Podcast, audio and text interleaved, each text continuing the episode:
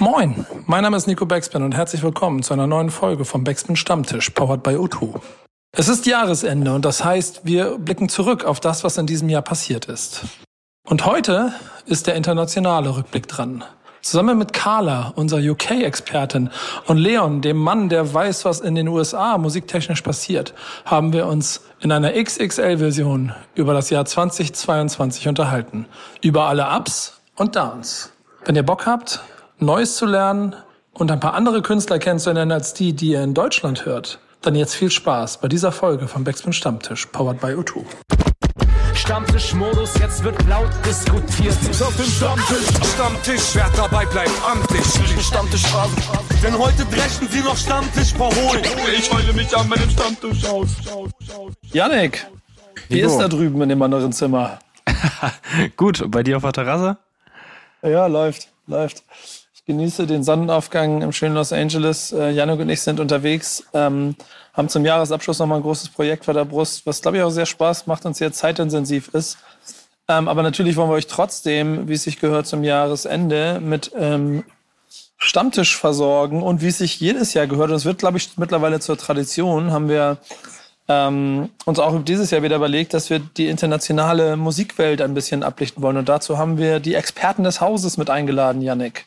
Genau, so sieht's Ähm, aus. Unsere beiden Auslandskorrespondenten sozusagen. Ja. Introduce. Ähm, ja, was soll ich sagen?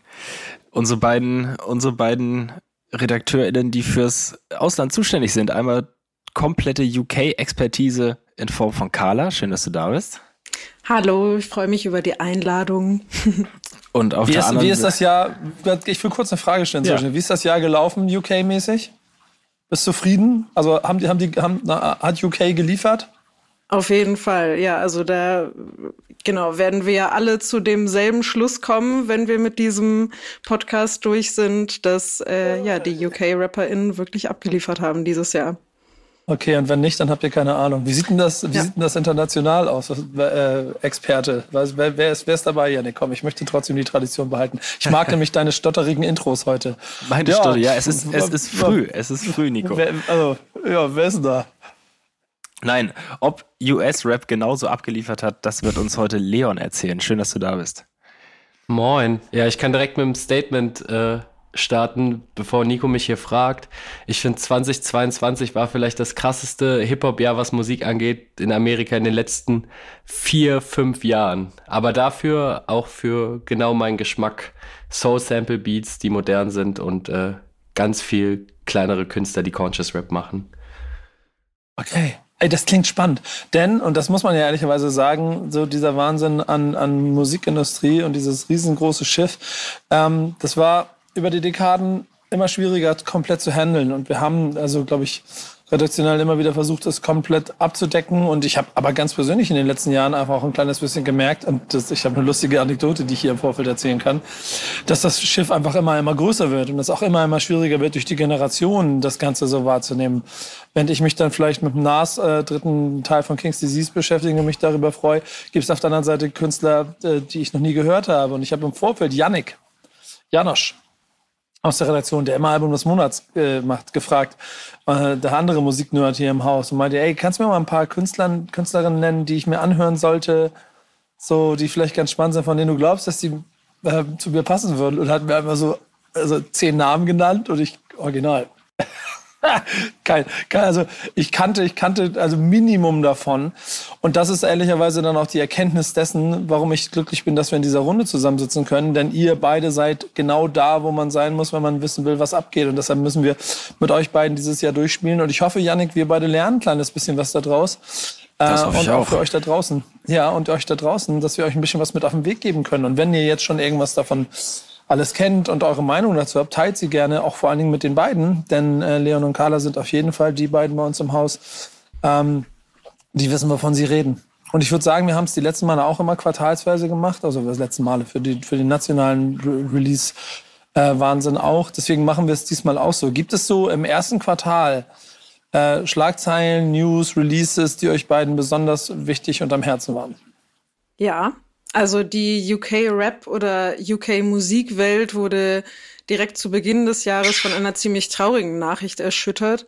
Und zwar ist äh, Jamal Edwards im Alter von gerade mal 31 Jahren verstorben. Denjenigen, denen dieser Name jetzt vielleicht noch kein Begriff ist, möchte ich einmal kurz zusammenfassen, was Jamal Edwards für die UK Rap und UK Musikszene so geleistet hat. Ähm, er hat 2005, als er gerade mal, nee, 2006, als er gerade mal 15 war, äh, seinen YouTube-Channel SBTV gestartet und hat da zunächst aus seiner Nachbarschaft in West London so Local Artists äh, gefilmt und da eben hochgeladen. Das waren noch so Freestyles auf so Handy-Beats und dann mit so Pixelkamera gefilmt. Und diese Plattform ist halt über die Jahre immens gewachsen, national, aber auch international.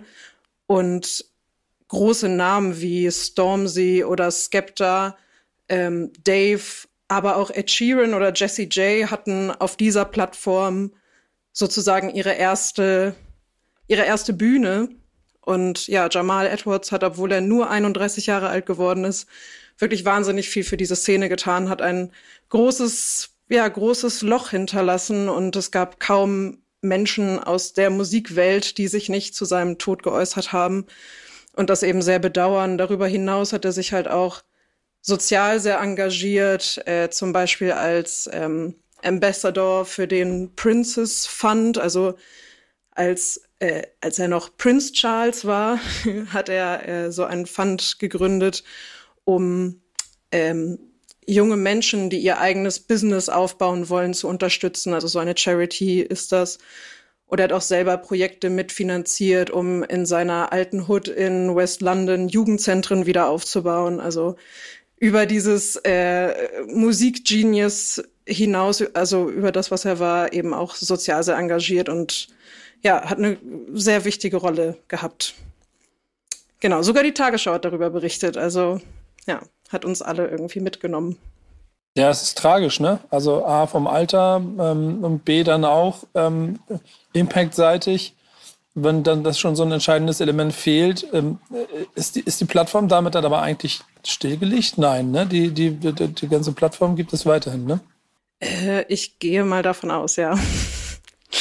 Ja, es ist ähm. nämlich schon, das ist nämlich schon auch mittlerweile dann eine Brand geworden, die natürlich so groß ist. Sicherlich wird es da contentseitig ähm, dann ja Veränderungen geben. Aber musikalisch schon auch eine der Plattformen, die selbst ich auch immer wieder mal im Auge hatte, wenn es darum ging, äh, sich so ein kleines bisschen zu informieren, beziehungsweise ich darauf gestoßen bin, wenn ich mich informiert habe.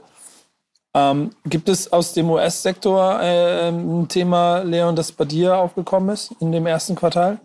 Mm, ja, also äh, ich glaube, der große, der große Paukenschlag war ja auf jeden Fall im Februar der Super Bowl und die erste All-Hip-Hop äh, Halftime-Show, die der Super Bowl jemals hatte. Ich glaube, hier im Podcast und im Stammtisch wurde auch schon einige Male darüber gesprochen, aber natürlich mit Dr. Dre, Eminem, Kendrick, Mary J. Blige, Snoop Dogg und auch noch äh, 50 Cent war das, glaube ich, so für jeden Hip-Hop-Head da draußen so ein sehr großes Ereignis, ist auch in den Medien fernab von der Hip-Hop-Welt sehr breit gemacht worden, das ganze Thema. Ich weiß nicht, ich, für mich war es jetzt nicht so der ich bin kein krasser Football-Fan, nicht so wie du, Nico, und äh, verbinde jetzt auch nicht mit jedem Künstler davon unfassbar viel. Natürlich war es trotzdem sehr schön zu sehen. Ähm, weiß ich nicht, was habt ihr von der von dieser Halftime-Show gehalten? Ich weiß ja, Nico, was du hast damals schon ausgiebig drüber diskutiert in unserer WhatsApp-Gruppe, als es soweit war. Nico schlägt die Hände über dem Kopf zusammen. Sorry.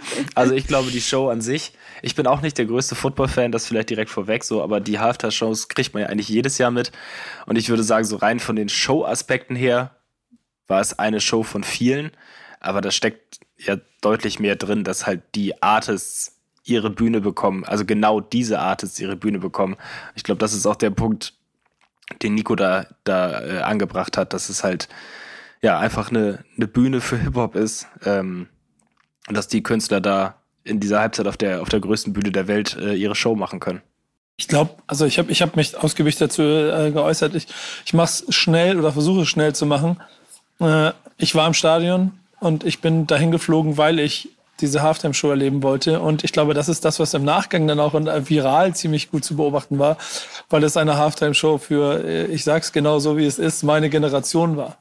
Äh, es gibt so viele schöne Videos von, von Vätern, die Crip Walk vom Fernseher gemacht haben und die Kinder, die halb erwachsenen Kinder, sie dabei gefilmt haben. Papa, was machst du da? Was zur Hölle? Und wer sind diese alten Männer da im Fernsehen? Äh, und die Witze über 50 Cent, der mehr, mittlerweile mehr ein Dollar ist, äh, als er da rückwärts von, von der Decke hing, die haben sicherlich auch einigen geschmerzt. Äh, Fakt ist aber einfach, dass die Gesamtbotschaft des Ganzen so, so beeindruckend war, weil äh, es gibt wirklich tausend Kleinigkeiten. Ne? Die NFL, äh, Jay-Z ist Head of Music dort, also es gibt da schon einen klaren äh, Wegweis Richtung, Richtung Urban Culture. Auch, auch dann, glaube ich, auch, muss man ja in den USA nochmal anders einordnen, der Black Community ihren, auch ihren, ihren Support geben und ihren Raum zu geben. Dass es nicht immer nur eine, äh, eine pop-dominierte äh, Halftime-Show ist, wenn das ganze Land Super Bowl guckt, sondern in dem Fall dann ist auch voll in der Hand äh, der Stadt war in LA, wo es auch stattgefunden hat. Und äh, Dinge wie Please äh, äh, Snoop, es wäre ganz gut, wenn du, wenn du nicht, wenn du nicht äh, äh, Drogen nehmen, also wenn du nicht äh, an deinem Joint ziehen würdest. Und was macht er direkt vorher? Ey, Eminem, es wäre ganz cool, wenn du bitte keinen Kniefall für Colin Kaepernick machen würdest. Er macht ihn genau an der Stelle, wo er es gar nicht verschwinden kann, weil nämlich dann direkt der Schnitt zu Dr. Dre kommt. Und äh, Dre wäre ganz gut, wenn du vielleicht die Zeile Still Not Loving the Police äh, äh, weglassen würdest Könnt ihr nachhören. Äh, ich glaube, diese Attitude, die da drin steckte, die war das, was am, am beeindruckendsten war. Und ich glaube auch ehrlicherweise das, was, wenn man die Details weiß, generationsübergreifend spannend ist und ich glaube für die nächsten Jahre Super Bowl-mäßig auch noch Räume gibt. Denn wir hatten auch mal The Weekend vorher und das ist dann eine andere Generation. Und da haben sich noch mehr Leute an der Show und, und noch mehr Leute an dem fehlenden Impact des Künstlers für gesamtgesellschaftlich gestoßen. Hier war es halt schon so, dass selbst wenn ihr nichts damit, nicht direkte Verbindung habt, jeder von euch kennt Dr. Dre und 50 Cent. Und ich glaube, das ist der Grund, warum dieser Super Bowl wahrscheinlich auch oder diese Halftime-Show zumindest aus Hip-Hop-Sicht wahrscheinlich einmalig bleiben wird. Lange Rede von mir. Statement. Aber du hast ja. recht. Du hast absolut recht. Mic Drop. Dankeschön. Mic Drop. Äh, erstes Quartal musikalisch. Ja, ich habe da ein paar Releases, über die ich gerne oh, sprechen möchte. Hast du was vorbereitet? Sehr gut. Ich habe da vielleicht was vorbereitet, genau. Hau genau. mal raus. Ähm, Central C hat sein zweites Mixtape 23 äh, released und ist damit auch auf die Eins der UK Albumcharts gegangen und das alles independent, muss man sagen. Und dieses Mixtape hat auf jeden Fall fast nur Banger und die gehen auch weit über seine viralen TikTok-Sounds hinaus. Und genau das ist so ein bisschen der Punkt, wo ich halt immer zwiegespalten bin, weil natürlich ist es total wichtig, dass er diese viralen TikTok-Momente hat, um eben mehr Reichweite zu haben. Das tut ja der ganzen UK-Rap-Szene gut. Aber dabei vergessen die Leute einfach, dass er wirklich ein krasser Rapper ist. So. Und er wird immer so oft abgestempelt als ja, dieser TikTok-Rapper oder so. Aber er ist so viel mehr als das. Und das hört man auch auf diesem Mixtape.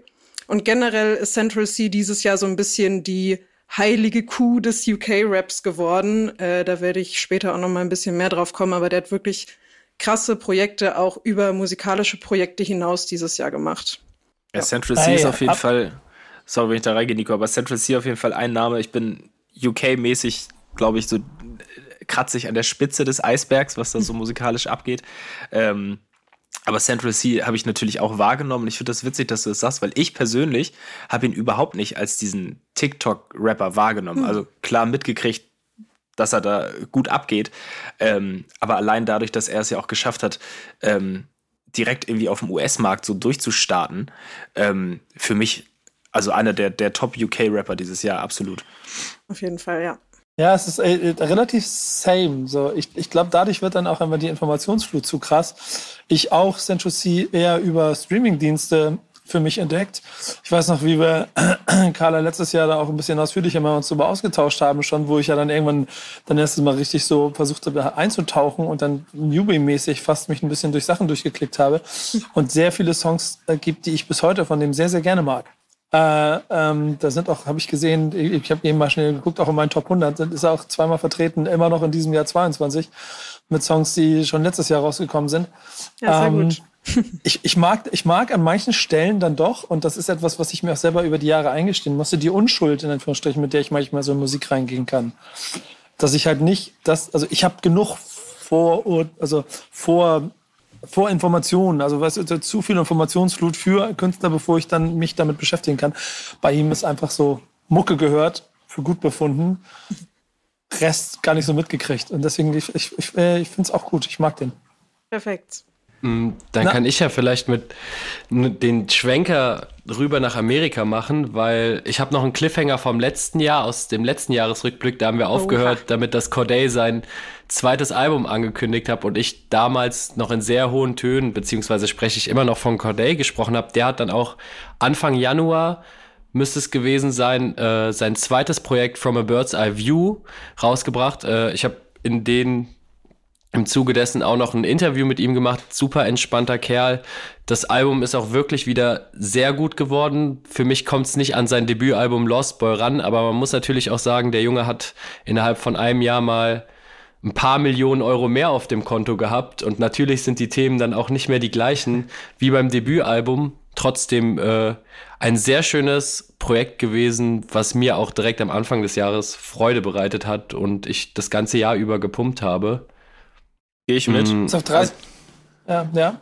Nee, also gehe ich, geh ich total mit. Also das ganze Jahr über gepumpt, wäre ein bisschen zu viel gesagt, aber ähm, gehe ich 100% mit. Nicht ganz so stark wie das Debütalbum, aber trotzdem noch sehr, sehr stabiles Album, was finde ich immer noch äh, aus der Konkurrenz herausragt.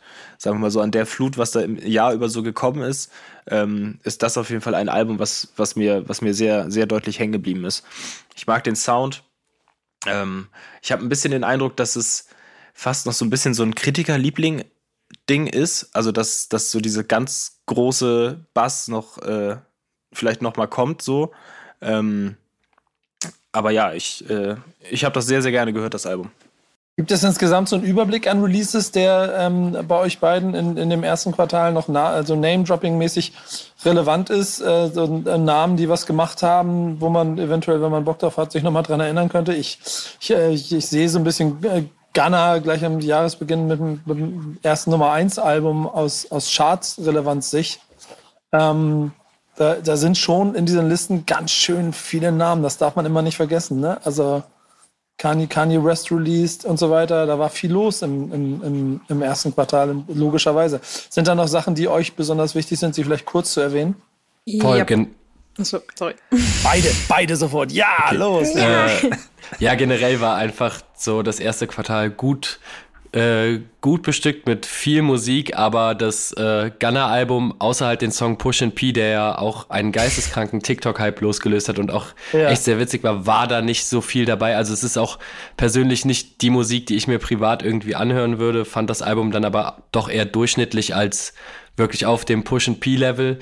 Ähm, das Kanye-Album Donda 2, ich glaube, wir haben alle keinen Stem-Player zu Hause, haben es wahrscheinlich trotzdem gehört, auch nach komischen Marketingstrategien ähm, auch ein vergessenwertes Album, weil es ist einfach nirgendwo zum Streamen zu finden. Man kann es über die Seite immer noch kostenlos hören. Es ist aber nicht fertig gemixt und gemastert. Ich bezweifle auch, dass es jemals rauskommen würde. Ist halt, wie Kanye das oft und gerne macht mit all den Alben, die er bis jetzt schon nicht rausgebracht hat. Was ich noch jedem ans Herz legen kann, sind auf jeden Fall äh, Earth Gang äh, auf dem Dreamville-Album, äh, Dreamville-Label von J. Cole zwei junge Dudes aus Atlanta äh, mit dem Album Ghetto Gods. Auch ein sehr, sehr schönes Album, definitiv in den Top 10 dieses Jahr für mich. Und noch mehr ans Herz legen würde ich jeden Sabber, Few Good Things. Äh, den habe ich auch noch live gesehen hier in Köln vor, ich glaube, da waren 30 Leute.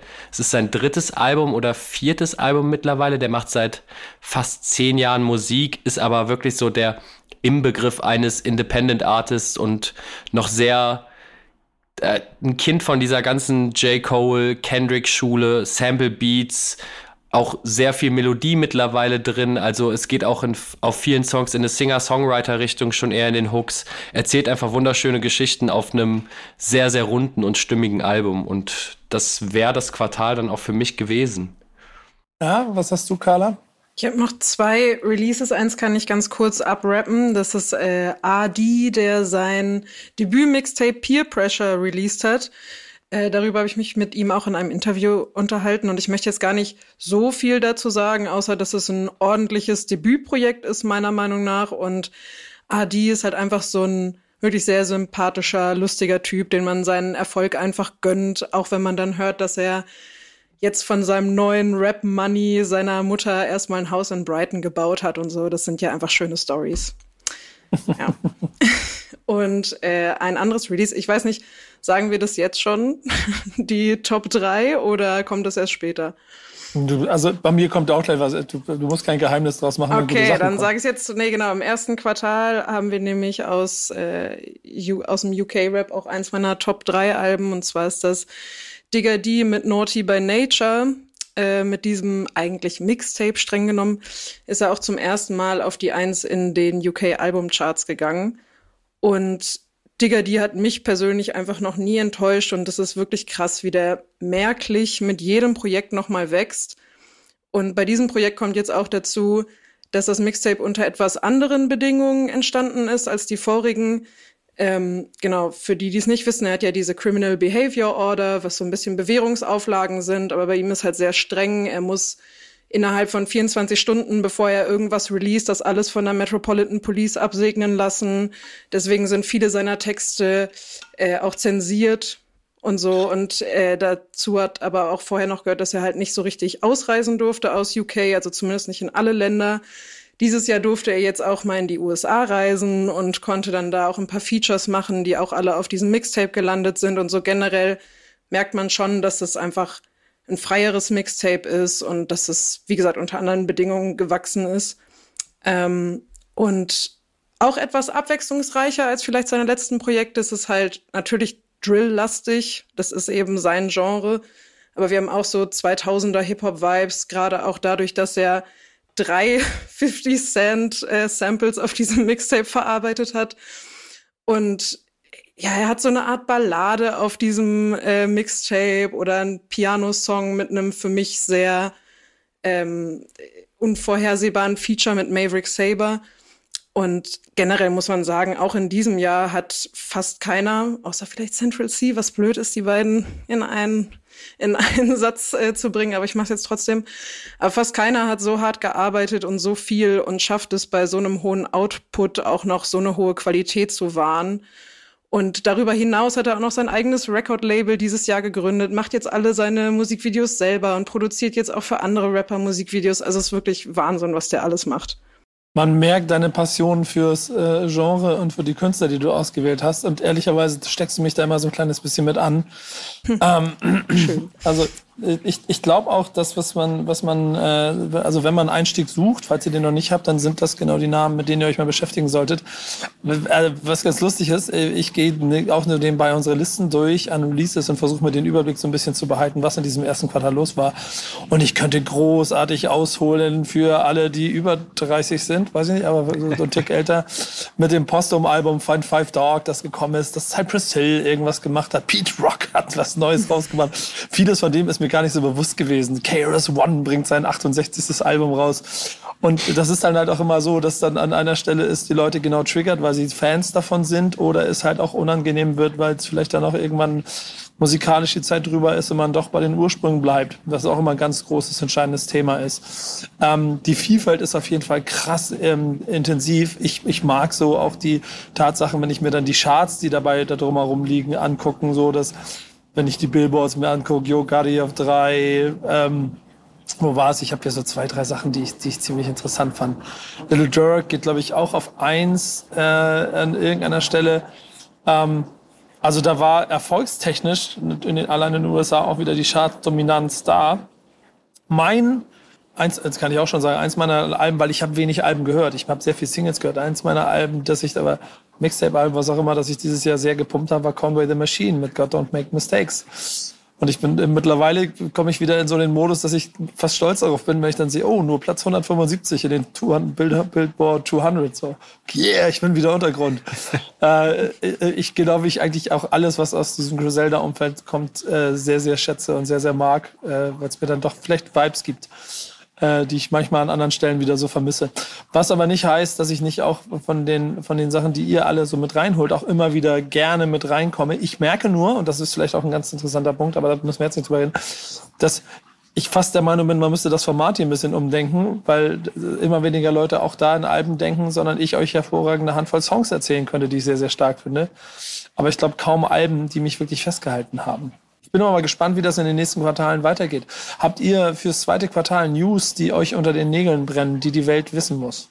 Äh, ich muss nur einmal reingrätschen, weil ich habe ein Album aus meinen Top 3 einfach vergessen, was noch im März rauskam. Ganz schnell, Oha, Denzel echt? Curry, Ja. Melt My Eyes, Sea of Future, ähm, das mittlerweile vierte Album von Denzel Curry und auch einfach das persönlichste. Ich glaube, wenn man Denzel Curry hört, dann denkt man direkt an Energie, Live-Act und ein Typ, der wirklich in die Fresse Rap macht, wenn man es so schön sagen kann.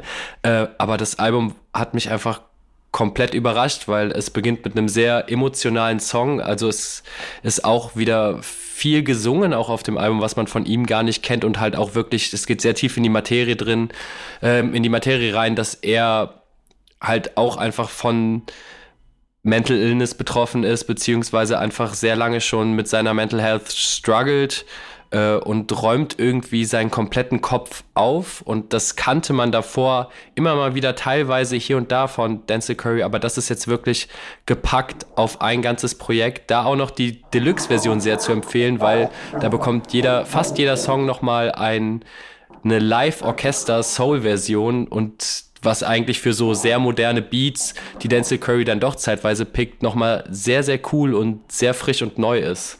Ja. Nehmen wir mit. Nehmen wir mit. Es ist also ich, ich, ich mache nebenbei quasi mir eine Notizliste, was ich mir alles nochmal im Teil anhören sollte. Ich hoffe, der daraus macht das genauso. Ähm, Finde ich sehr gut. Zurück zu den News. Zweites Quartal. Das war die offene Frage an euch, dass ihr jetzt eure News raushaut. Ich muss ja ich muss ein bisschen Energie reinkriegen in den Laden hier. Es war, es war anscheinend nicht so viel los. Ähm, Ne. Also, was auf jeden Fall los war, wie immer eigentlich so im zweiten Quartal, äh, die Grammy-Verleihung hat stattgefunden. Letztes Jahr haben wir dann natürlich über die Grammy-Nominierungen gesprochen. Jetzt kommt wieder der Cliffhanger. Alle, die nach einem Jahr immer noch zuhören, äh, wissen jetzt natürlich, dass Tyler, the Creator, den, den Grammy nach Hause geholt hat für das beste Rap-Album. Sein zweiter Grammy also in der Kategorie für Call Me If You Get Lost. Gab auch keine großen Überraschungen, würde ich sagen. Ähm, Letztes Jahr war ja auch ein Jahr, was von sehr vielen großen Künstlern geprägt war. So sah es dann bei den Grammys auch aus. Ähm, genau, Kanye hat zwei Grammys mitgenommen. Baby Keem und Kendrick Lamar für Best Rap Performance für Family Ties, auch ein Song, der dieses Jahr noch immer weiter von mir gehört äh, wird und ich glaube auch die nächsten 20, 30 Jahre. Und ähm, ja, ich weiß nicht, was äh, auf der Insel in UK los war, aber das kann Carla ja bestimmt sagen.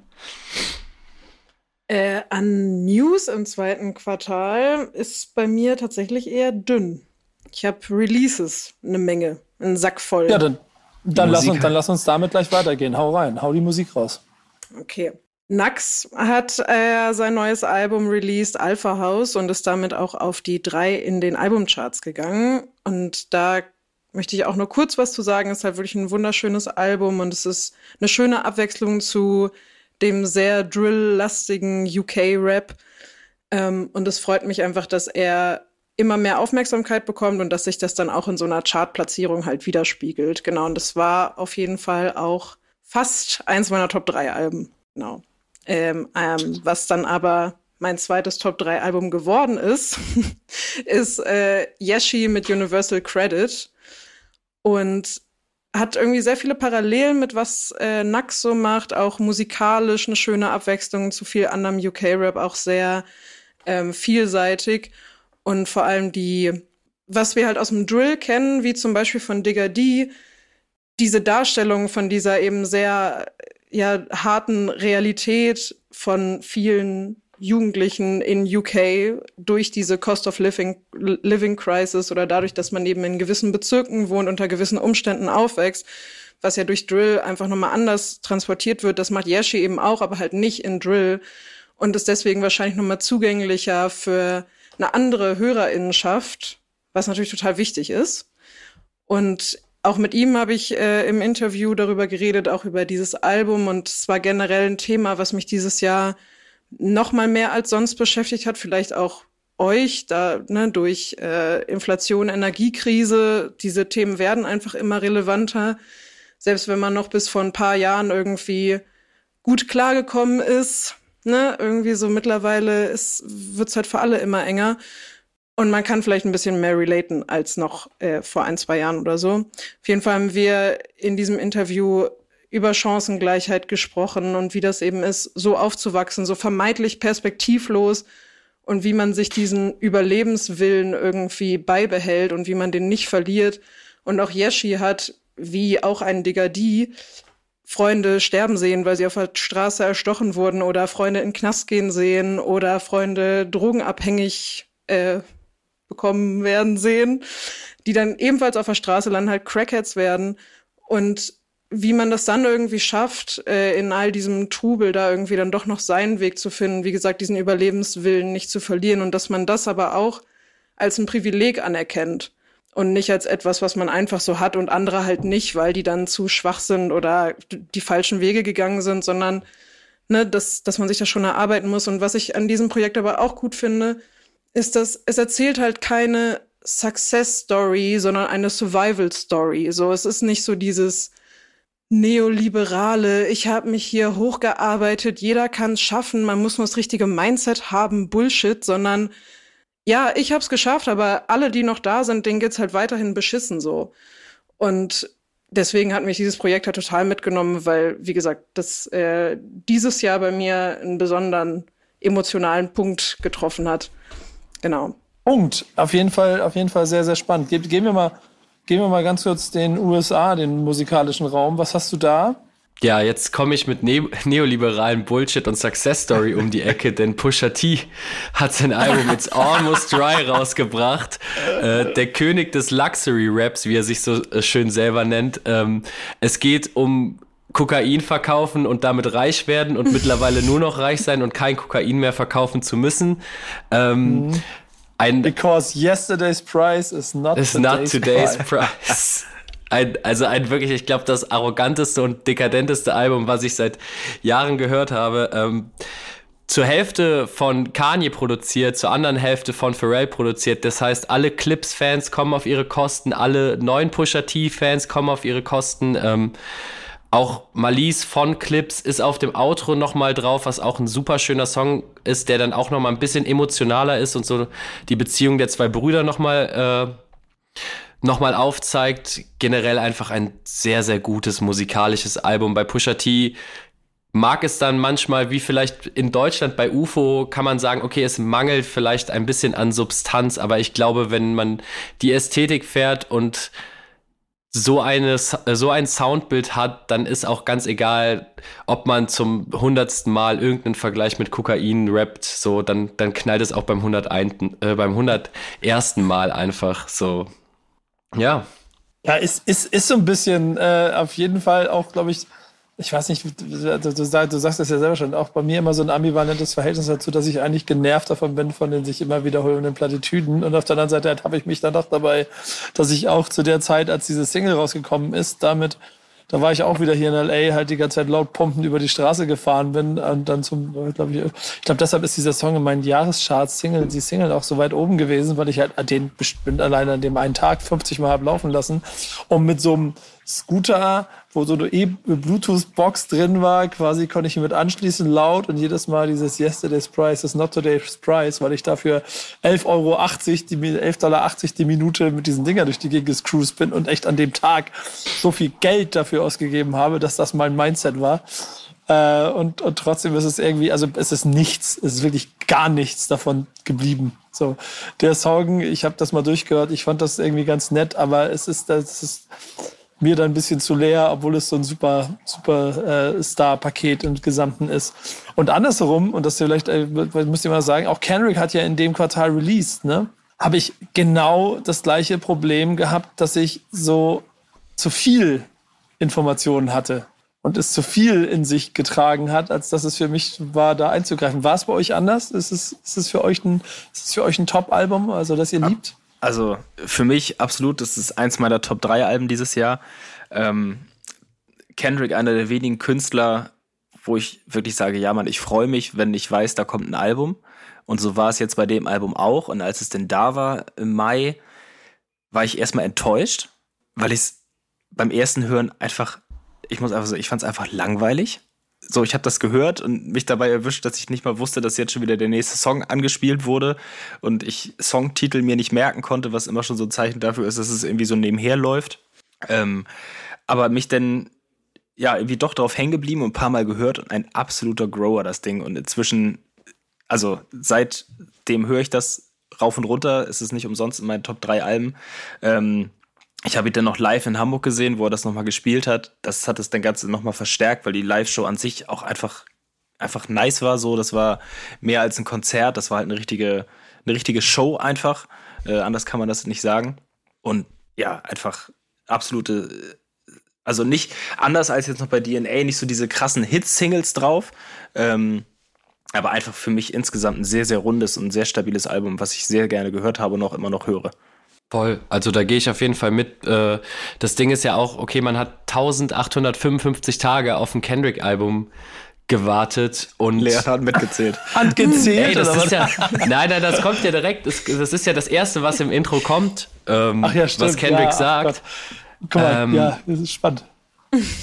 Aber natürlich ist dann auch immer die Erwartungshaltung bei vielleicht dem größten Künstler, den wir zurzeit in der Rapmusik haben, immer super, super hoch. Und für mich hat es auch erstmal gedauert. Ich habe mir das Album wirklich, glaube ich, direkt zwei, dreimal angehört, ähm, um erstmal dahinter zu kommen, okay, was ist das überhaupt für ein Konzept? Und bin sehr mit dem Album gewachsen und habe auch mittlerweile so das Gefühl, dass da ähm, also wirklich so unfassbar starke Songs drauf sind. Ich glaube, Mother I Sober ist vielleicht so einer der härtesten und ehrlichsten Songs, die ich. Also, ich kann mich nicht dran erinnern, wann ich das letzte Mal irgendwie so eine Geschichte in, in, im Hip-Hop gehört habe. Also, es gab es schon, aber auf so einer, so einer emotionalen Ebene, dass ich auch sagen muss, als ich diesen Song vielleicht beim zweiten, dritten Mal wirklich verstanden habe, sind mir da wirklich Tränen gekommen. Und generell hat Kendrick auf jeden Fall, ich finde, eine sehr eine, eine ganz andere Seite von sich gezeigt, auch was die Soundästhetik angeht. Es ist auch vom Soundbild vielleicht nicht der roteste Faden in diesem Album, wie es auf einem Good Kid, Mad City so ist oder auf Damn, wo alles sehr modern ist, sondern es ist auch sehr viel zusammengewürfelt, hat man am Anfang das Gefühl. Im Endeffekt macht es dann doch alles Sinn und genauso wie Yannick habe ich Kendrick dann auch das erste Mal live gesehen dieses Jahr und ich glaube, mit mit dieser Live-Show im Hinterkopf und wenn man sich das ganze Spektakel mal angeguckt hat, versteht man auf jeden Fall, warum dieser Mann das Standing hat, was er, was er zurzeit hat und was er auch, glaube ich, in den nächsten 50 oder 100 Jahren äh, haben wird, wenn man über Hip-Hop in den 2010er und 2020er Jahren sprechen wird. ist total, total interessant, euch zuzuhören, weil ich nämlich genau das gemacht habe, was Yannick erzählt hat. Ich bin quasi nach der ersten Runde leicht gelangweilt ausgestiegen und habe ihm bis heute nicht wirklich nochmal Raum gegeben und skippe ziemlich schnell darüber. Und das ist wahrscheinlich der Fehler, aufgrund der Schnelllebigkeit, in der man sich so release-technisch befindet. Und auch die Schwierigkeit. Und dann ist es immer dann auch wieder durch eure Plädoyers schön zu hören, dass man auch heute noch Alben hat, für die man kämpfen muss, damit sie sich gut anfühlen und äh, auch wie, wie, wie, wie ja, Grower halt, ne? So ein bisschen wachsen und äh, mit dem man sich länger beschäftigen kann und nicht wie Pusha T bei mir das Ganze im Prinzip nach einer Runde sich erledigt hat und egal wie viel Aufwand da drin steckte. Und wenn ich mir dann das Quartal angucke aus US-Sicht mit den Nummer 1 Künstlern, finde ich es auch ganz interessant in, im Vergleich. Pusha T, Kendrick Lamar, Future und Drake, der hat auch ein Album gebracht. Äh, was war was ist das? Was war Dance-Album, was er da gemacht hat? Honestly, Ähm, never mind. Ja, genau. Ähm, und, und da, das Einzige, was da für mich hängen geblieben ist, ist äh, Jimmy Cooks, der letzte Song mit, mit 21 Savage, Einleitung zum gemeinsamen Album, das dann ja auch noch gekommen ist. Und den habe ich gepumpt und der Rest ist häng, nicht hängen geblieben bei mir. Vielleicht, ich weiß nicht, woran es bei mir liegt, aber ich verliere so den, den, den Bezug zu dieser Albumphilosophie. Ich habe Ähm, da habe ich selber ein bisschen Angst vor. Ich hab bei Drake so ein bisschen, also das Album hat mich auch so, der, der Titel spricht Bände. So, es hat mich nicht gejuckt, das Album. Ähm, ich habe bei Drake manchmal so ein bisschen das Gefühl, dass der irgendwie, der ist irgendwie zu groß geworden. Der macht, glaube ich, habe ich das Gefühl, gar keine Mucke mehr, weil er richtig Bock hat. Der macht halt Mucke, weil er Mucke machen muss, weil die Leute das erwarten, weil er halt Drake ist. Aber ist vielleicht auch jetzt nur so me- meine persönliche Meinung, weil mich die, die Musik einfach echt nicht mehr so abholt. Ähm, es ist immer, war- sorry, ein letzter, es ist immer wieder ähnlich wie bei Kendrick, so wenn der Name Drake so rumschwirrt, so natürlich wird man da hellhörig und natürlich hat man dann irgendwie Bock auf das Album und hört da rein. Ähm, aber überzeugt hat er mich absolut nicht damit. Für mich war es tatsächlich äh, ein Drake-Release, was mich mal wieder abgeholt hat. Also das erste Mal seit ein, zwei, drei Jahren, keine Ahnung. Aber ich mochte Krass, auch ja. schon immer diesen sommerlichen Ibiza-Club Drake. also, keine Ahnung. Und das kam ja nun mal auch da Ende Juni oder was raus. Das habe ich schon richtig viel gehört im Sommer. Also, und auch deswegen, weil ich habe mich die ganze Zeit gefragt, als hier Spotify Rap rauskam und schon wieder Drake in meinen Top 5 ist, so gefühlt jedes Jahr seit immer. Und ich denke mir jetzt mal, ich höre diesen Typen nicht so viel. Es kann nicht sein. Und als ich jetzt ähm, für diesen Podcast nochmal drüber nachgedacht habe, was so rauskam, dachte ich so, ja klar, Honestly Nevermind lief schon richtig, richtig viel bei mir. Äh, das gleiche Phänomen habe ich aber auch. Drake ist jedes Jahr in meinem Spotify Rap den Top 5 und letztes Jahr habe ich Drake für Certified Loverboy noch, äh, ja, ich an den Pranger gestellt, was das für ein schlechtes Album war und sag seit Jahren irgendwie, dass Drake es nicht mehr hinkriegt, einen stringenten Sound zu fahren. Und ich muss sagen, mit Honestly Nevermind hat er es halt einfach zum ersten Mal geschafft. Und das ist so, das, das gebe ich ihm. Ich finde das Album jetzt auch nicht so unfassbar stark oder beziehungsweise ich, es ist mir auch super egal, genau wie Yannick sagt.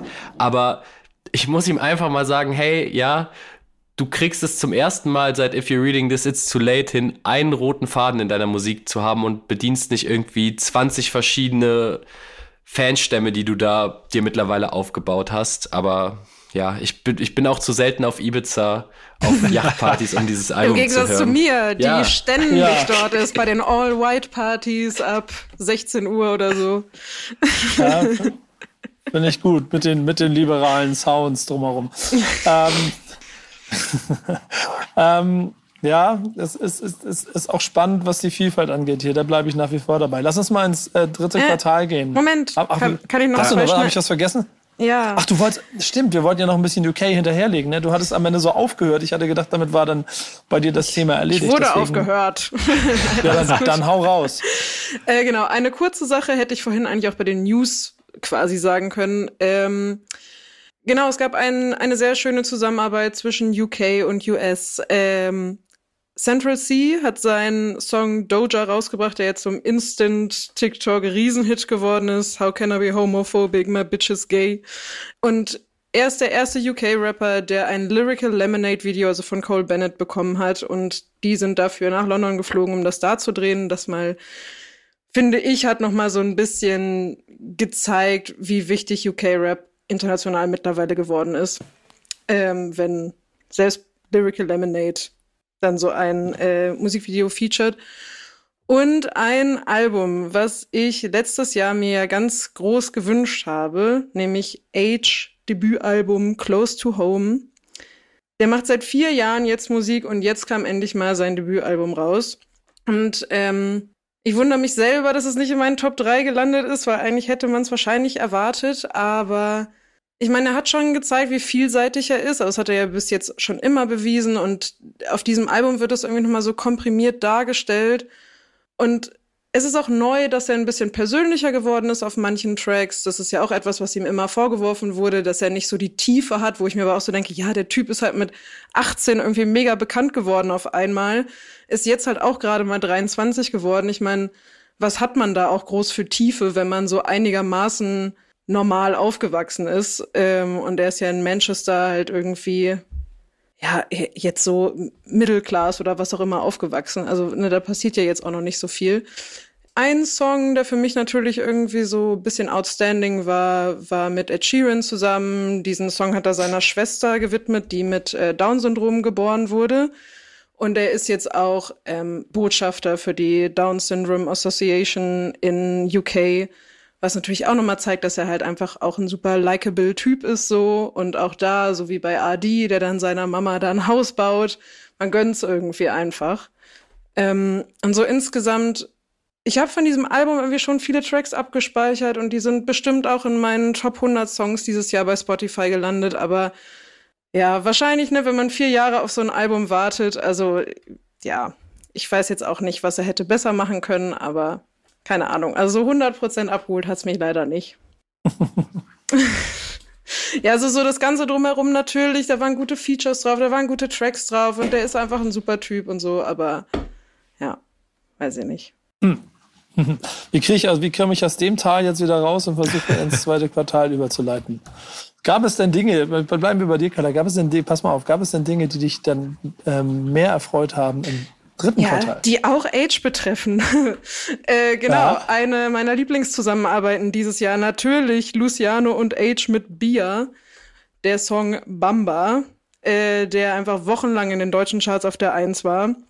Und in UK hat Age es tatsächlich noch nicht auf die Eins geschafft mit einer Single und auch nicht mit dem Album. Und ich lehne mich jetzt mal so weit aus dem Fenster zu sagen, dass das, glaube ich, auch der die erste Single eines UK-Rappers war auf der Eins in den deutschen Charts. Und wie wir jetzt mittlerweile wissen, ähm, Luciano ist dieses Jahr der meistgestreamte deutsche Artist. Und ich finde spätestens dann, wenn Luciano sich drei UK-Rapper als meistgestreamter deutscher Artist, Dry, äh, Dry, drei UK-Rapper auf seinen Dry UK-Rapper auf sein Album holt als Feature. So spätestens dann kommt man um dieses Genre UK-Rap nicht mehr drumherum und spätestens dann muss man auch sagen, dass es langsam aber sicher aus seiner Nische herauskommt. So. Und das fand ich einfach, äh, war einfach sehr wichtig dieses Jahr. Absolut. Vor allen Dingen, was ich ähm, hatten wir, glaube ich, auch im Stammtisch schon mal ein paar Mal thematisiert. Was ich das Ganze nochmal unterstreicht, ist, finde ich auch, dass es bei Luciano auch wirklich nach, ähm, nach einer ernsthaften Kooperation klingt. Das klingt halt nicht wie, ja, ich hole mir jetzt mal UK-Rapper darauf, weil ist halt gerade cool, sondern da steckt eine richtige Ernsthaftigkeit drin, da hört man, ja, da ist Substanz drin, da hat jemand richtig Bock drauf, das zu machen. Ähm, und das, ja, unterstreicht er einfach diesen UK-Stellenwert dann nochmal mehr, dass es dann da nicht nur eine Welle geritten wird. Voll, er hat einfach das, den nötigen Respekt für diese Künstler und für, für diese Szene. Und ich meine, er ist ja auch sehr inspiriert davon in seiner Musik und deswegen ist halt schön, auch für ihn, dass er jetzt auch in dieser Szene ankommt, mit zum Beispiel solchen Features. Und ich bin gespannt, wie es da weitergeht. Also ob er dann so wie ähm, ne, als Central C jetzt letztens in Berlin sein Konzert hatte, hat er dann eben Luciano auf die Bühne geholt und so weiter und so fort. Und ich frage mich, ob das nicht vielleicht nächstes Jahr auch schon so weit ist, dass bei einem Wireless Festival oder was auch immer, dass dann Luciano auch auf UK-Bühnen steht und nicht nur dann hier in Deutschland bei, von UK-Artists mit auf die Bühne geholt wird. Das fände ich auf jeden Fall cool zu sehen. Ja, spannend. Ja, und sonst, äh, Nico, bitte. Nee, nee, ich wollte eigentlich nur noch ganz kurz sagen, dass ich auf jeden Fall auch ihm das noch am ehesten zutraue, gerade aufgrund dieser Verbindung. Das ist, das ist, äh, wäre mal wieder als Export äh, aus Rap-Sicht ja fast, fast unique. Und das ist spannend zu beobachten, das, was du da schon beschreibst. Absolut. Leon, US-seitig, was war los? Äh, was war wichtig?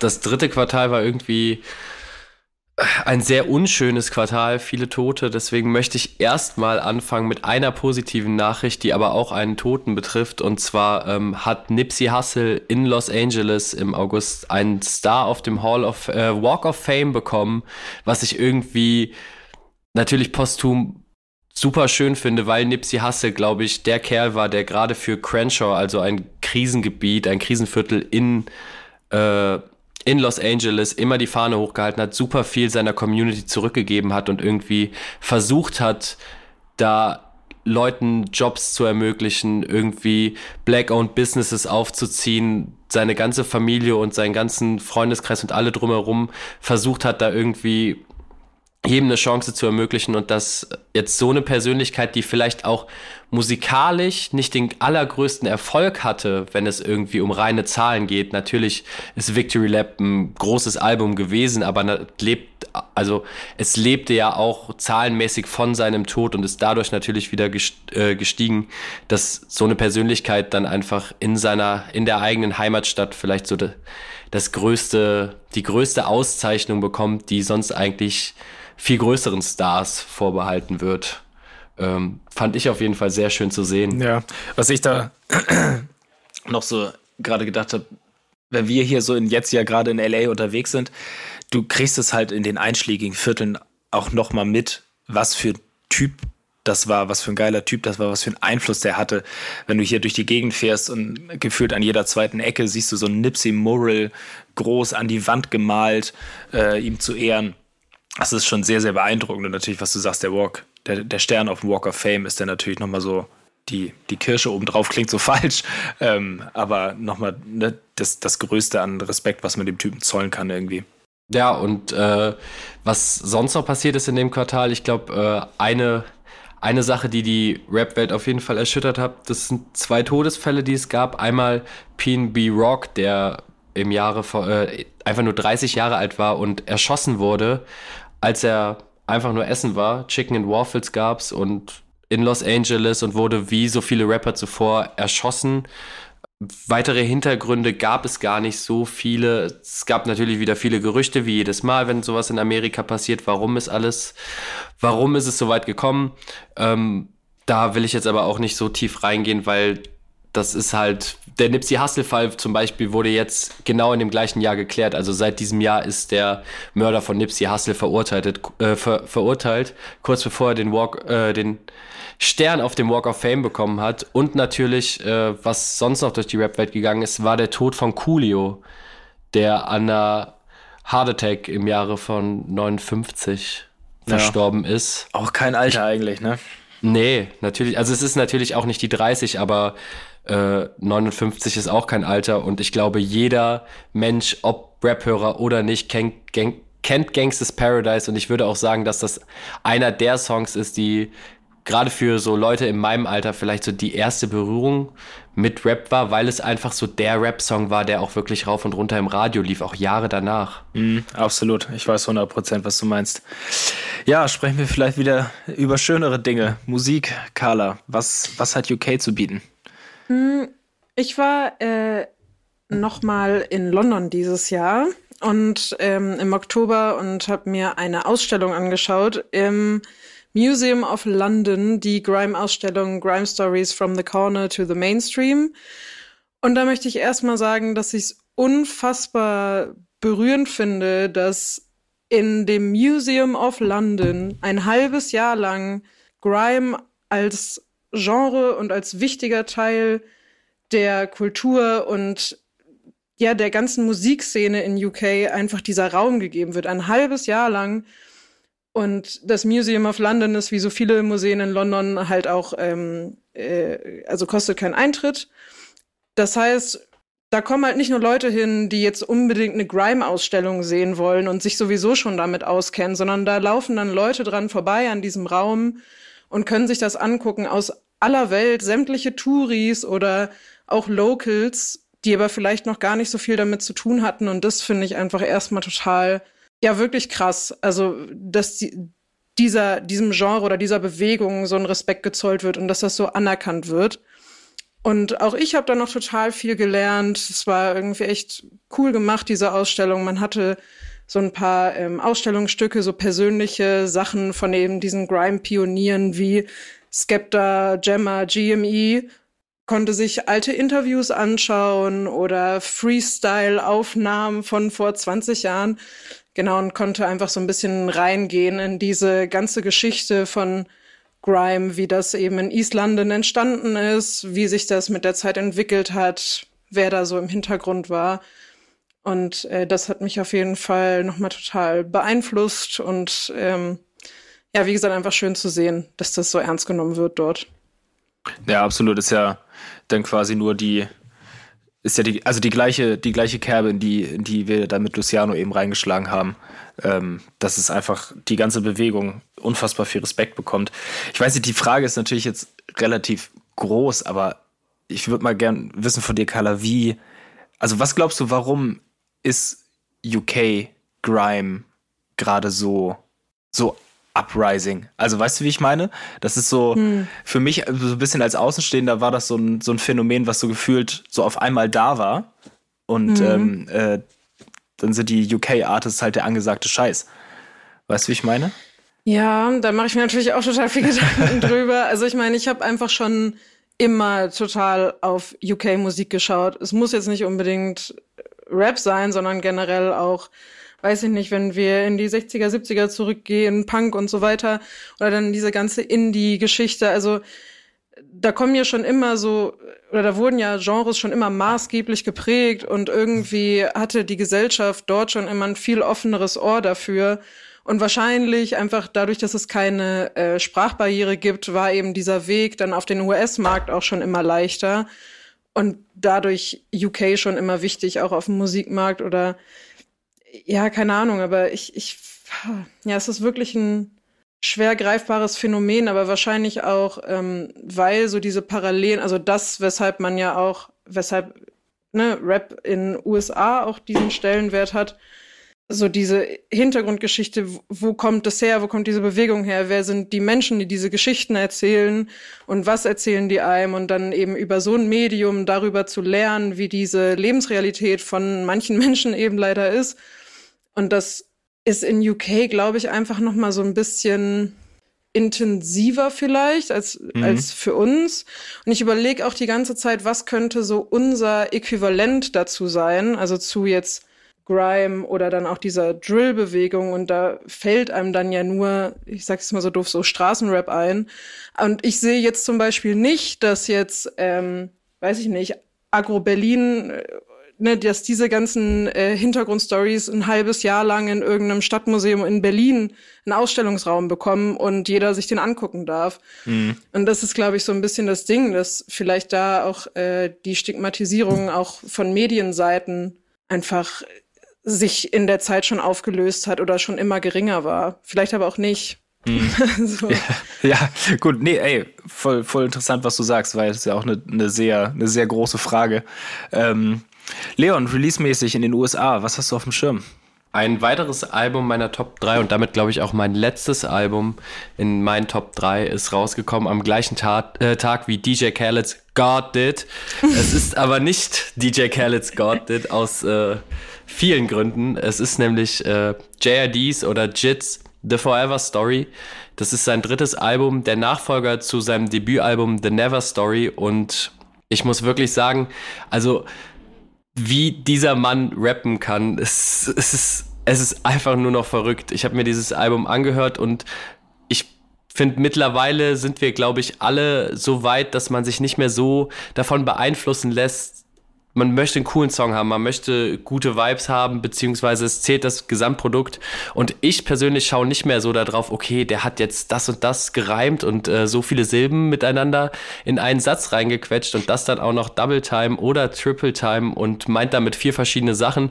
Aber genau das macht J, äh, JID auf dem Album auf sehr vielen Songs, wo ich wirklich also mein Kopf fängt an zu glühen, wenn ich mir dieses Album anhöre, weil ich selber nicht hinterherkomme. Es gibt auch wunderschöne Videos von Dissect, die irgendwie zwei Sätze auseinandernehmen und da drin sieben verschiedene Bedeutungen finden.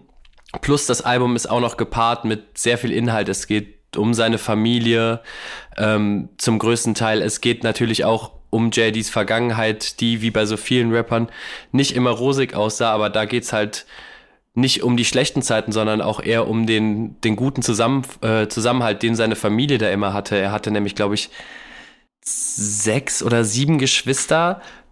Also ein, ein sehr volles Haus, äh, ein sehr volles Haus. Und was noch dazu kommt, dass JRD auch auf dem Album zeigt, dass er nicht vielleicht so einer der technisch besten Rapper ist, die wir zurzeit haben, sondern einfach auch unfassbar gut singen kann, was man davor auch immer mal wieder gehört hat. Aber man hat hier mit Cody Blue 31 zum Beispiel eine komplette Ballade, die er eigentlich nur soulmäßig vor sich hin singt und immer mal wieder Hooks, die von ihm gesungen werden. Und dann kommt wieder ein Beat-Switch und eine, eine sehr verranzte Drum rein und er fängt wieder an, gefühlt Offbeat zu rappen, bis man realisiert, nee, der ist nicht Offbeat, der ist genau auf dem Beat, wie er gerade sein möchte.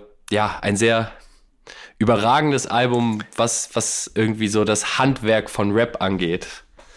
Sehr, sehr, sehr schön gesagt. Sehr, sehr schön gesagt. Ja, ich, ich, ich, mag, ich mag, wie du hier in, äh, emotional quasi ausbrichst äh, über die Musik. Das finde ich sehr, sehr geil. Ich, wenn, wenn die Leute jetzt nicht Bock haben, das zu hören, dann, dann weiß ich auch nicht. Äh, ich finde es sehr gut. Ich, ich, ich gucke nebenbei übrigens gerade wieder mit die elendlange Liste an US-Rap-Releases durch. Ähm, merke, wie viele Sachen ich nicht mitgekriegt habe ähm, was immer eine Schande eigentlich ist. Und frag mich, wenn wir hier über sowas reden, ne, und ich dann so sehe, dass du DJ Khaled ein Album rausbringst, ab, ab welchem Punkt hat euch es eigentlich aufgehört zu interessieren, was DJ Khaled macht? Ähm, früh. Ja, aber ja. Also es ging, ich fand Major Key, das war ja, glaube ich, so 2016, 2017 muss das gewesen sein, wo er seine Snapchat-Persönlichkeit hatte und immer auf seinem Jetski durch Miami äh, gecruised ist und gesagt hat, somebody call Diddy, I'm lost. Und Major Key Alert fand ich es noch ganz unterhaltsam und jeden Morgen seinen Löwen im Garten gezeigt hat, seine Steinstatue. Aber spätestens seit dieser Tyler the Creator, DJ Khaled Sache, wo Tyler the Creator mit Igor die Eins bekommen hat und DJ Khaled sich so wirklich wie der letzte Depp ins Internet gestellt hat und einfach eine ganz komische, mystische Ansage an Tyler the Creator gemacht hat, finde ich ihn einfach nur noch lächerlich, weil Tyler the Creator hat was Schönes gesagt danach im Interview. Ähm, es geht bei DJ Khaled immer nur darum zu gewinnen und er ist der Beste, er ist der Beste und Tyler the Creator hat die eine Sache, die ihm ausnimmt, äh, ausmacht, von ihm weggenommen und praktisch hat DJ Khaled somit kein Einstellungsmerkmal mehr. Und auch auf einer, auf einer musikalischen Ebene sind ja diese ganzen DJ Khaled-Projekte nicht wirklich die Meisterleistung der Musikschule, sondern eher einfach sehr zusammengewürfelte Projekte mit großen Namen, die dann einfach mal, ich glaube, für einen Anruf rübergeflogen sind und noch nicht mal rübergeflogen sind, aber mal ihre, ihren 16er rübergesendet haben, der noch auf irgendeiner Festplatte drauf liegt. Mhm. Wobei Jay-Z hat sich Mühe gegeben, will ich noch sagen. Vielleicht einer der besten Parts äh, seit langer Zeit, den nehme ich raus. Dankeschön, Dankeschön. Denn das ist mein Ding. Dass ich, also, dass, dass, dass, dass ich ähnlich, ähnlich, also ich glaube, kann das Album immer eher so sehr gut für mich, weil einfach nur eventuell ein paar catchy, catchy Hits damit drinstecken. Und auf einmal taucht dieser Jay-Z-Part auf, äh, der der alleine ja für so viele äh, News-Einträge und Kommentare und, und Analysen gesorgt hat. Das hat schon sehr viel Spaß gemacht. Das gibt mir dann auch immer ein schönes Gefühl. So, also, ich war sehr glücklich über diesen Part. Kann ich noch mal ganz kurz auf Yannicks Frage von eben zurückkommen? Selbstverständlich. ich habe so im Hinterkopf die ganze Zeit erstmal weitergerattert. Ähm, nee, genau, weil ich nämlich im September auch ähm, eine Doku, oder im September kam eine Doku raus, die ich dann auch gesehen habe, die daran vielleicht ganz gut anschließt an diesen Punkt, der mir dazu noch eingefallen ist, warum Grime oder Drill sich jetzt einer so großen Beliebtheit erfreut, ist natürlich auch diese, dieses ganze Ding drumherum, diese, dieses ganze, ähm, wie sagt man so, Sensation-Ding, diese Gang- und Streetfights dahinter, ne? Das haben wir jetzt ja hier in Deutschland nicht unbedingt. Und ich meine, in Amerika erschießen die sich halt und in UK erstechen die sich eben. Und dass das natürlich nochmal so ein so ein bisschen wahrscheinlich so die gleichen Nerven trifft wie äh, äh, True Crime oder sowas. Das ist halt klar. Und ich glaube, dass das schon auch viel da reinspielt. Und ähm, da ist dieses Jahr von Channel 5, von Andrew Callahan, eine Doku rausgekommen über O-Block. Also das ist so ein, äh, das heißt Parkway Gardens. Das ist so ein, äh, wie sagt man so, Sozialbaukomplex in Chicago, wo zum Beispiel auch Chief Keef herkommt und wo eben Chicago Drill entstanden ist. Und ähm, ne, man lernt in dieser Doku einerseits so ein bisschen, wie dieses Genre entstanden ist, wer da so dahinter steckt, wie die Leute da leben. Aber es steht auch so diese Frage im Raum, was hat man als Content Creator für eine Verantwortung dafür, genau mit diesen Themen umzugehen? Also diese Gangfights, also ob man die jetzt so künstlich nochmal hochjazzen muss in irgendwelchen Formaten und da eben so dieses Sensationsding draus macht und das wie so Gossip behandelt sozusagen. Oder ob man da nicht vielleicht dann auch ein bisschen Teil des Problems ist und da hat er zum Beispiel äh, mit Adam 22 von No Jumper drüber gesprochen, der natürlich da so gar keine Schuld bei sich gesehen hat.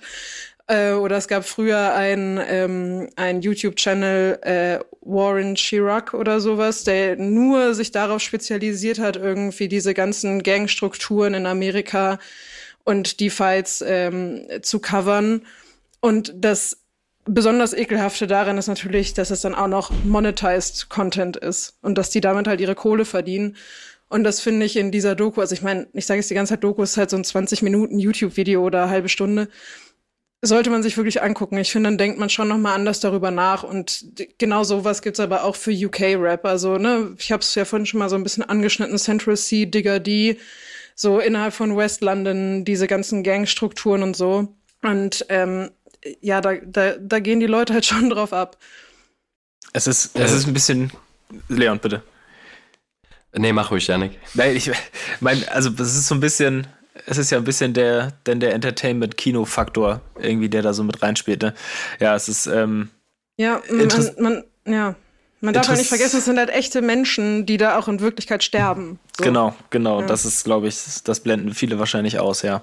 Leon, bitte, ich bin dir gerade ein bisschen ins Wort gefallen. Nee, voll, äh, ich habe die, ich habe, also voll, was Carla sagt, stehe ich 100% hinter. Ich habe die Doku auch gesehen und äh, ja, das, das ist irgendwie so eine so ganz verrückt, dass Hip-Hop-Musik ja einfach Lebensrealitäten widerspiegelt und dann auch in vielen Hinsichten für Konsumenten sehr unterhaltsam sein kann und gerade wenn wir irgendwie nach Deutschland gucken, da sieht der Gossip halt anders aus. So, dann sind das irgendwelche Ansagen im Internet, die in Livestreams getätigt werden. Und ja, wenn man jetzt an O-Block denkt in Chicago, wo Chief Keef, King Vaughn, Lil Durk herkamen, so, das sind halt wirklich Leute, die gefühlt jeden Tag so um ihr Leben gekämpft haben, beziehungsweise nicht wussten, okay, vielleicht ist morgen alles vorbei.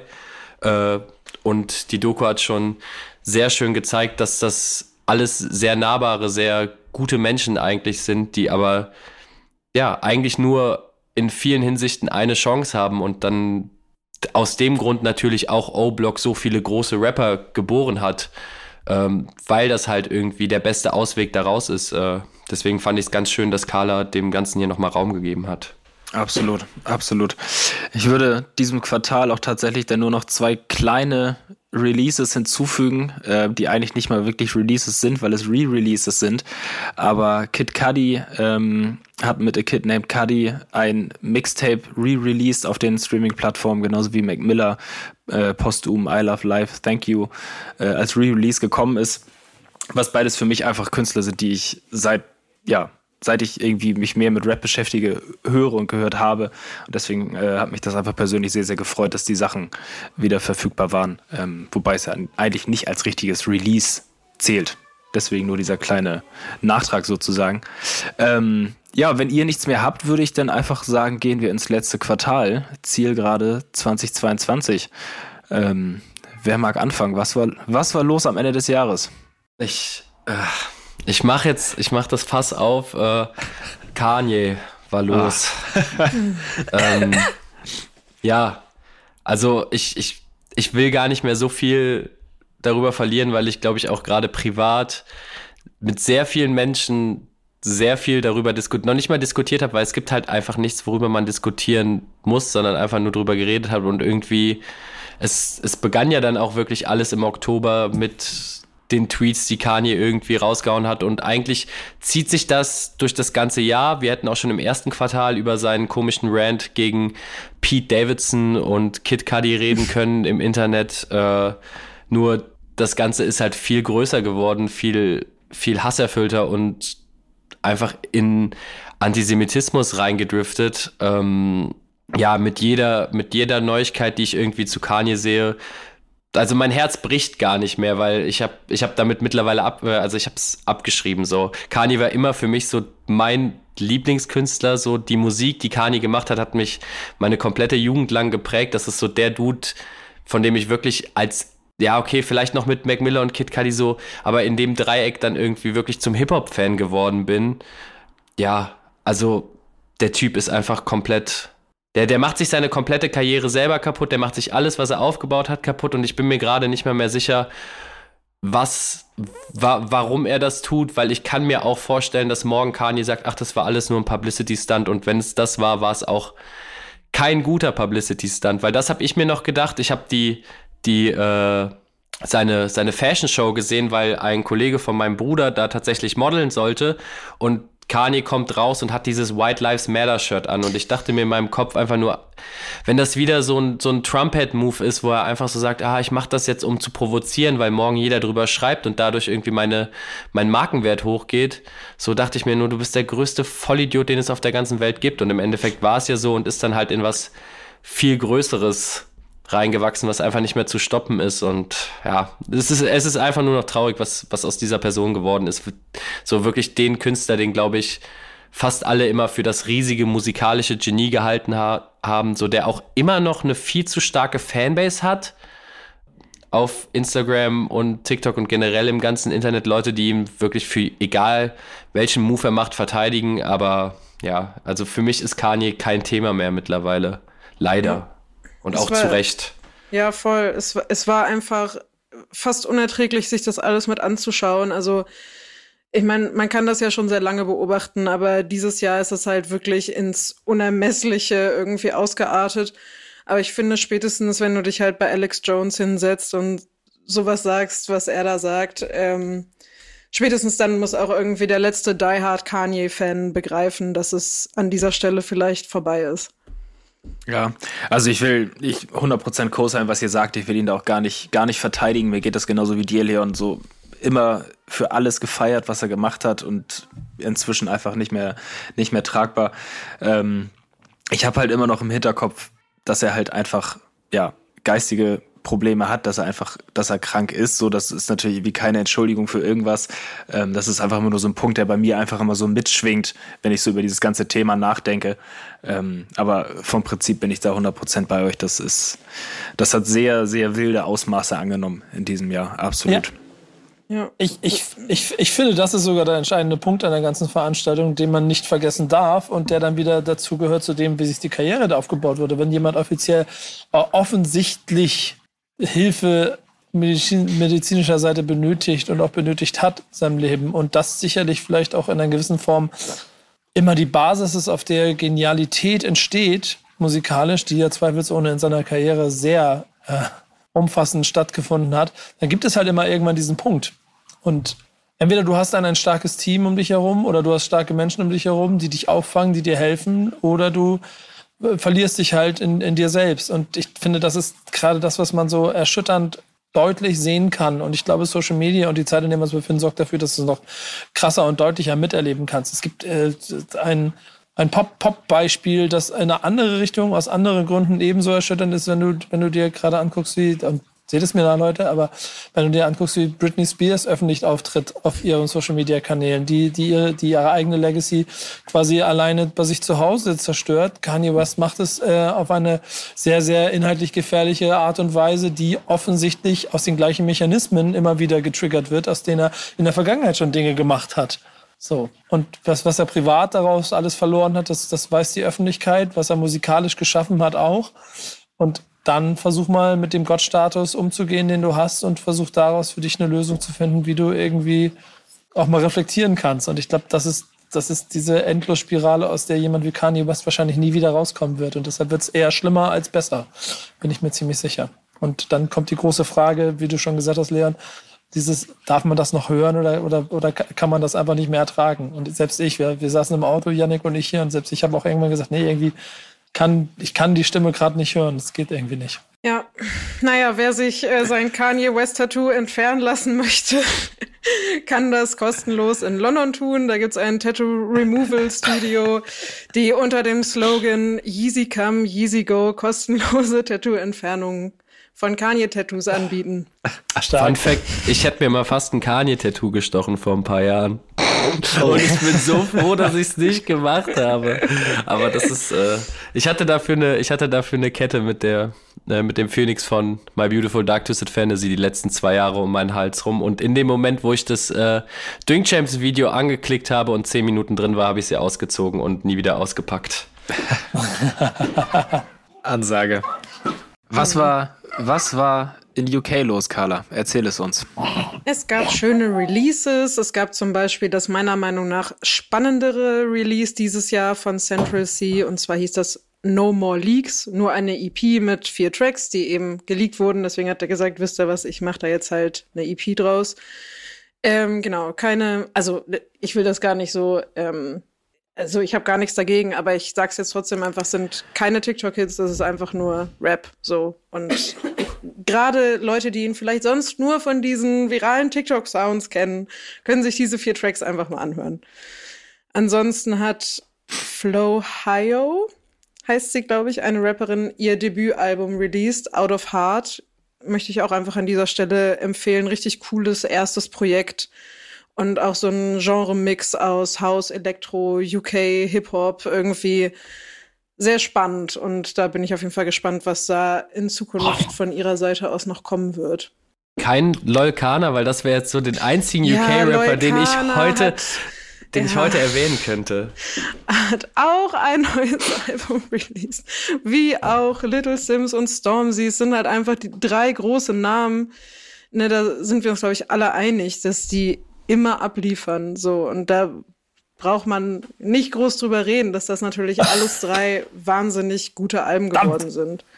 Ich mit denen ich aber persönlich dafür. noch mehr Zeit brauche. Ich habe die einfach alle erst so ein paar Mal durchlaufen lassen. Und äh, ja, deswegen hat's von diesen Alben auch keins in meine Top 3 geschafft. Ich, ich, ich schäme mich richtig dafür, dass ich das Stormzy-Album so gerne mag und mir von und unserer UK-Expertin im, im X-Men-Kosmos quasi um die Ohren hauen lasse. Ach komm, mit dem, nein, nein, damit musst du dich nicht beschäftigen. Nein, nein, nein, so habe ich es gar nicht gemeint. Aber das ist ja, ich verstehe es ja auch ein bisschen als mein Auftrag, hier Rapper ja, mit ins Spiel zu bringen. Witze. Ne? Von dem man vielleicht noch nicht so viel gehört hat. Ja, genau. Und ich bin dann, ich bin dann eher der, der, der, der, der oben an der Oberfläche nur mitfischt. So. Und dann, ich, oh, Stormzy hat ein gutes Album, habe ich gefeiert. Daumen hoch, ist sogar, gehört zu den besten des Jahres für mich. Oh. Aber das, das ist ja bei mir dasselbe Spiel. Das sind genau die drei Alben, die ich aus UK dieses Jahr gehört habe. Kein anderes. Also so auch äh, äh kein Aitch, kein Adi, nichts. Ich habe nur Stormzy, äh, äh. Stormzy, Loyal Kana und Lil Sims gehört ja. dieses Jahr. Und alle drei auch für gut, gut erachtet, gerade das äh, Loyal Kana Album. Aber wie Carla schon sagt, es ist jetzt Ende des Jahres ist immer schwierig im Jahresrückblick, weil die anderen Alben hatten halt mal ein halbes Jahr mehr Zeit, um sich zu beweisen. Ähm, ansonsten in Amerika, ja, Drake und 21 Savage, wir haben gerade eben kurz drüber gesprochen oder nie kurz angeschnitten, haben ein Collabo-Album aus dem Nichts rausgehauen, was, äh, ja, ich, ich weiß nicht, es lässt mich auch wie Honestly Nevermind und Certified Lover Boy einfach kalt. Ich habe ich hab nicht wirklich viel zu dem Album zu sagen. Ich fand den Outro-Track, ähm, I Guess It's Fuck Me von Drake solo sehr, sehr stark, weil das genau der Drake ist, den ich mag. Das ist irgendwie so der Early 2010er Drake, der eigentlich nur RB macht aber ansonsten habe ich äh, außer eine sehr witzige Promophase nichts zu dem Album zu sagen, wo irgendwie jegliche Interviews und Colors-Videos gefaked wurden im Vorhinein. Und äh, großen Rechtsstreit mit Vogue. Ach, gab es deswegen einen Rechtsstreit mit der Vogue? Mhm. Ja, genau. Also Vogue US, äh, weil die äh, so Vogue-Cover ja gemacht haben und auch überall aufgehangen haben und so weiter und damit ihre Kampagne ja auch gefahren sind. Und genau, die mussten da Strafe zahlen. Ja, ich glaube, Drake. Copyright äh, und so. Drake tat es jetzt nicht weh. Ich habe gesehen, wie er nee, gestern im nicht. Stream am Roulette-Tisch 17 Millionen gewonnen hat, weil er irgendwie alles auf eine Zahl gesetzt hat. Und er also, hat ja noch nicht genug. Und er hat ja noch nicht genug, ich glaube, er kann es vertragen. Aber sonst, äh, auch in Amerika wieder ein paar gute Alben. Brockhampton haben ihre letzten zwei Alben rausgebracht, The Family und TM. The Family habe ich ein bisschen mehr gehört. Äh, ich glaube auch zum größten Teil ist das, äh, jetzt muss ich überlegen, ich glaube, The Family ist das Album, wo Kevin Abstract zum größten Teil drauf rappt. Ein sehr, sehr gutes Album. Ich war jetzt nie der allergrößte Brockhampton-Fan. Natürlich ist es schade, dass irgendwie so ein Kollektiv aufgelöst wird, aber alle Künstler werden ja weiter Solomusik machen, deswegen mache ich mir da keine Sorgen um die Jungs. Und äh. für Nico, beziehungsweise, ach, Janik, wolltest du das sagen? Ja, ich wollte gerade auf Brockhampton direkt einsteigen, weil TM, äh, das zweite Album sozusagen, äh, eins meiner Top 3 Alben ist, was ich persönlich stärker finde, weil es genau diesen Brockhampton Spirit hat, dass halt ne, dieses, dieses Rap-Boy-Band-Ding und jeder hat da seinen Part und du springst von Part zu Part zu Part. Ähm, und das Kevin Abstract Album, so nenne ich es jetzt einfach mal, so war auch äh, musikalisch, das war gut, aber für mich hatte das eher so ein bisschen so ähm, Frank Ocean. Das hat mich so ein bisschen an Frank Ocean erinnert, so damals äh, quasi ein Album releasen, weil das muss, um einen Vertrag zu erfüllen, um dann einen Tag später Blond rauszubringen, so das krasse Classic-Album. Natürlich nicht, nicht annähernd so, so extrem, aber es war so ein bisschen so, ja gut, hier ist das Album, so, jetzt ist es vorbei und dann, ah, jetzt kommt das richtige Abschiedsalbum. So hat es sich ein bisschen für mich angefühlt. Ähm, aber da auch, ich finde, sorry, auch da insgesamt in der Karriere von Brockhampton gibt es stärkere Alben, ähm, aber auch da schwingt bei mir, glaube ich, so ein bisschen dieser Nostalgiefaktor mit, warum ich äh, TM denn doch nochmal so gefeiert habe zum Jahresabschluss. So, bitte, du jetzt hast darfst du weitermachen. Leon. Ja, ja genau, äh, das war was wie auch letztes Jahr und vorletztes Jahr Nas mit King's Disease 3. Die Trilogie ist zu Ende, beziehungsweise vielleicht geht sie auch noch weiter. Äh, ich bin einfach wieder überrascht. Also ich hätte das vor vier Jahren oder wann kam dieses, das war 2018, dieses Kanye Nas Album, wo Kanye alles produziert hat, diese sieben Tracks.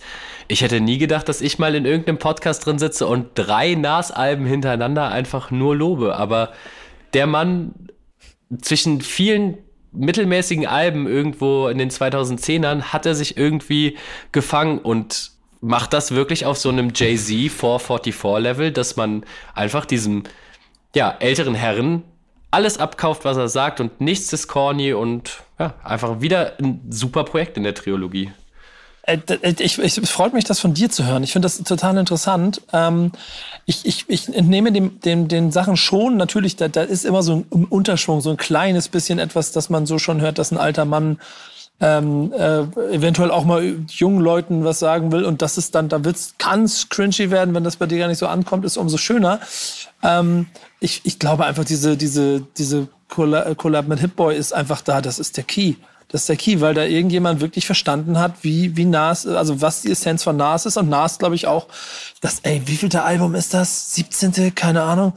Äh, das ist, das ist dann einfach auch an irgendeiner Stelle äh, vielleicht auch Altersruhe und zu sehen, okay, ähm, um mich rum, die ganzen anderen 5 plus 50 Rapper, die, die, die, die, die meisten, die kriegen es ja nicht hin, die klingen halt alt die klingen nicht so wie die, die, die klingen nicht so, als ob sie irgendjemand Neues interessieren. Ich weiß jetzt auch nicht, ob das ist interessant, aber Kings Disease und Nas in der Breite, Entschuldigung, Leute dann neu von sich überzeugen kann.